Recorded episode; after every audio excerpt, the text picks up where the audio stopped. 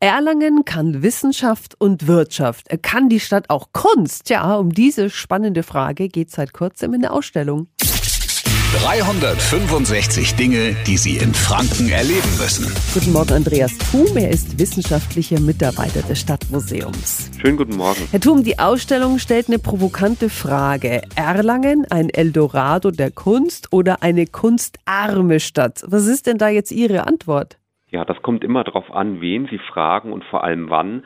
Wir schauen uns das komplette 20. Jahrhundert an und am Anfang dieser Zeit war Erlangen eine relativ kleine Stadt mit 20.000 Einwohnern und wurde damals tatsächlich als kunstarm wahrgenommen. Und dann hat sich's aber geändert, oder?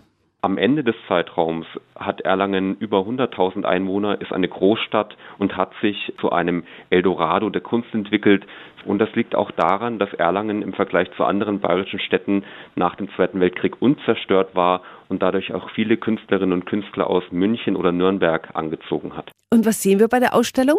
Ja, das Stadtmuseum Erlangen ist ja eigentlich kein klassisches Kunstmuseum. Unser Fokus liegt immer auf der Geschichte der Stadt Erlangen, aber wir haben auch eine beachtliche Kunstsammlung. In der Ausstellung bringen wir jetzt quasi beides zusammen. Zum Beispiel kann man schön darstellen, wie Künstler die Stadt gesehen haben, wie sie auch die Entwicklung der Stadt festgehalten haben. Es gibt wundervolle Baustellenbilder, wo man also sieht, wie Hochhäuser in Erlangen in den Himmel wachsen. Aber die Künstlerinnen und Künstler haben auch immer wieder Entwicklungen der Stadtgeschichte mit angestoßen.